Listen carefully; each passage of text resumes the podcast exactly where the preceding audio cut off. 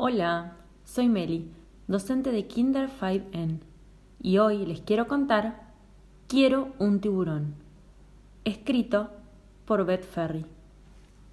Beto tenía un plan, un plan astuto, un plan fantasioso, un plan aterrador, devorador, encantador.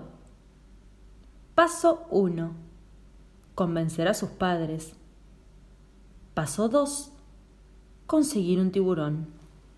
No un pequeño tiburón de río, sino un tiburón real, salido del océano y repleto de dientes.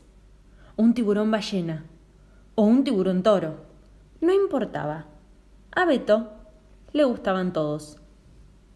Colgó astutos carteles como carnada, que decían, las mascotas son el más fabuloso regalo de cumpleaños que existe en el mundo. Y logró que sus padres mordieran el anzuelo, pero se olvidó de un pequeño detalle. La mañana de su cumpleaños, los padres de Beto abrieron de golpe la puerta del garage. ¡Sorpresa! gritaron. Ningún tanque gigante de agua de mar ninguna hilera de dientes afilados, ninguna aleta dorsal fascinante, ningún tiburón. ¡Feliz cumpleaños! ¿Qué es esto? preguntó Beto. Una perrita, dijo su mamá. El más fabuloso regalo de cumpleaños que existe en el mundo. Qué graciosa, mamá. ¿Vamos a ir al acuario? ¿A qué? Preguntó el papá. A buscar mi tiburón, respondió Beto. No seas ingenuo, dijo la mamá. No puedes tener un tiburón. Los tiburones no son mascotas, dijo la hermana. ¿Creíste que te iban a regalar un tiburón? se rió el hermano. Beto subió corriendo a su cuarto sin llorar, sin derramar una sola gota de agua salada. Los amantes de los tiburones no lloran. La mamá de Beto entró en el cuarto con la perrita. Mírala, dijo con voz empalagosa. Es una dulzura. Y los tiburones no son una dulzura. Y tan adorable. Y los tiburones no son adorables. Que dan ganas de abrazarla. Los tiburones no son para abrazar. Dale una oportunidad. Los amantes de los tiburones no pueden convertirse en amantes de los perros jamás. Al día siguiente, Beto se despertó entre gritos y ladridos. ¿Alguien vio mi zapato? preguntaba el papá. ¿Alguien vio mi pelota de béisbol? gritaba el hermano. ¿Panda? lloraba la hermana. ¿Alguien vio a Panda? La perrita depositó a Panda a los pies de Beto, moviendo la cola. Beto evaluó los daños. Eso era destrucción con D mayúscula. Era aterrador, era devorador, era encantador. Beto oyó que su mamá se acercaba. Buena suerte, le dijo a la perrita. Después de una semana, la perrita llevaba masticados cinco pares de zapatos, seis muñecos de peluche y las patas de tres sillas. Ladraba a las 10 pm, a las 2 am y a cualquier m que quisiera. Shh, decía la hermana de Beto. ¡Wow! contestaba la perrita. Shh, decía el hermano de Beto. ¡Wow! contestaba la perrita. Shh, ¡Wow! Uf. Si fueras un tiburón. Todos estaban molestos. Todos menos Beto. Él estaba entusiasmado.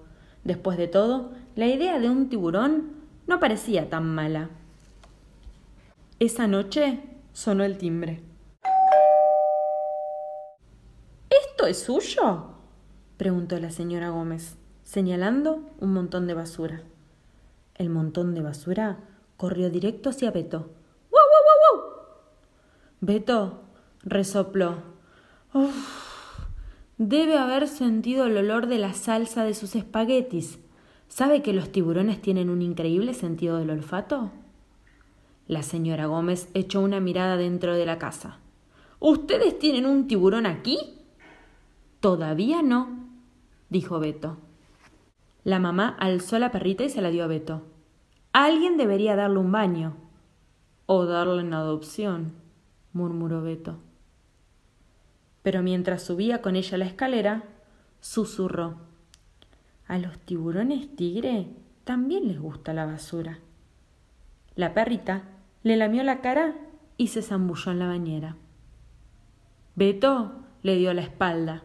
Los amantes de los tiburones no pueden convertirse en amante de los perros. No importa lo bien que naden. El sábado a la mañana, Beto se despertó con el ruido de unos arañazos.